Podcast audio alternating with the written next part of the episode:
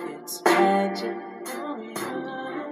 Cause I see nobody, nobody but you, you, you. Hey there, you're listening to English 101，听美剧学英语，这里是英语一零一，我是主播 A 小军。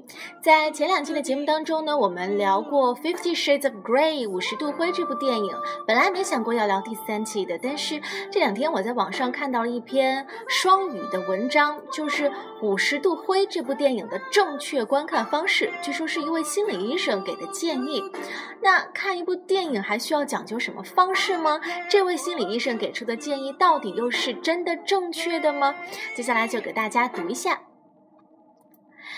Fifty Shades of Grey is being released for Valentine's Day, so you will think it's a romance. Well, don't fall for it. The movie is actually about a sick, dangerous relationship filled with physical and emotional abuse. It seems glamorous because the actors are gorgeous, they have expensive cars and private planes, and Beyonce is singing. You might conclude that Christian and Ana are cool, and that even though their relationship is different, it's acceptable. Well, as a doctor, I'm urging you do not see Fifty Shades of Grey. Get informed, learn the facts, and explain to your friends why they shouldn't see it either.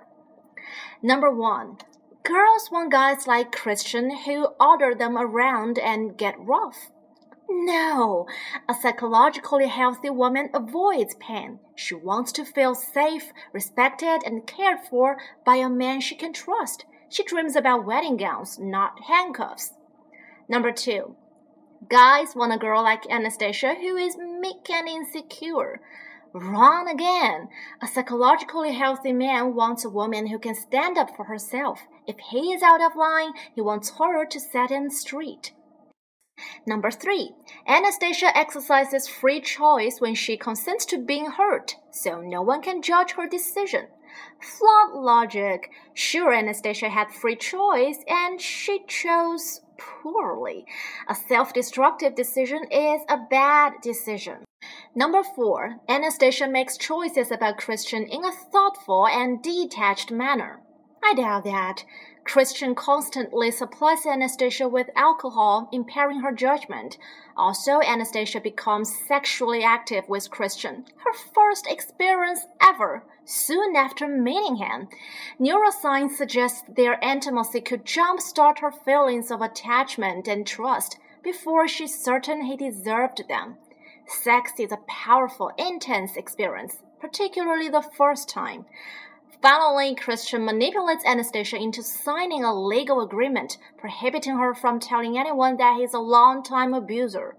You see, alcohol, sex, manipulation are hardly the ingredients of a thoughtful, detached decision. Number five, Christian's emotional problems are cured by Anastasia's love. Only in a movie. In the real world, Christian wouldn't change to any significant degree. If Anastasia was fulfilled by helping emotionally disturbed people, she should have become a psychiatrist or social worker. Number six, it's good to experiment with sexuality. Maybe for adults in a long term, healthy, committed, monogamous relationship, aka marriage, otherwise you're at high risk for STDs, pregnancy, and sexual assault. It's wise to be very careful who you allow to get close to you, physically and emotionally, because just one encounter can throw you off track and change your life forever. 好了，那么这篇文章就是这样了。不知道刚才你听明白了百分之多少呢？里面有不少单词，不过如果没有完全听懂也没有关系。之前说到了这篇文章是双语版本的，所以在节目文稿里我会贴上英文版以及中文翻译，大家可以边听节目边对照文稿进行一个简单的梳理。还不知道在哪里看节目文稿的朋友，记得是点击每期节目标题后面的那个黄色的小圆钮，里面有一个英文字母 I，which refers to information。只要点击这个黄色的小圆钮，就可以看到节目的文稿了。好了，那么今天的节目就是这样了。Thanks for listening and sharing. Have a nice day. Bye bye.